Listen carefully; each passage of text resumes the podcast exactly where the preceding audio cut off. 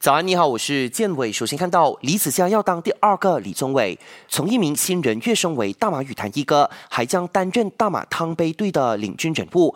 短短两年有如此的变化，李子嘉直言前一哥李宗伟是他的偶像，也是他一直以来训练的动力。不过没有于总的栽培和信任，也没有今天的李子嘉，他心存感激，期许自己在十月的汤杯赛能够带领队友打出好成绩，以向于总证明他们没有。投资错误。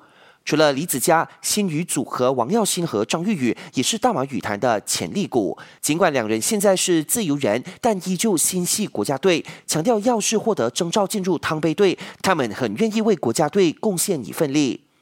受到疫情影响，世界羽坛自三月开始就进入了休战期。不过，秘书长托马斯·伦德最近对外释放了一个积极的信号，表示世界羽联正准备尽快恢复国际比赛，包括制定全新的2020年赛程。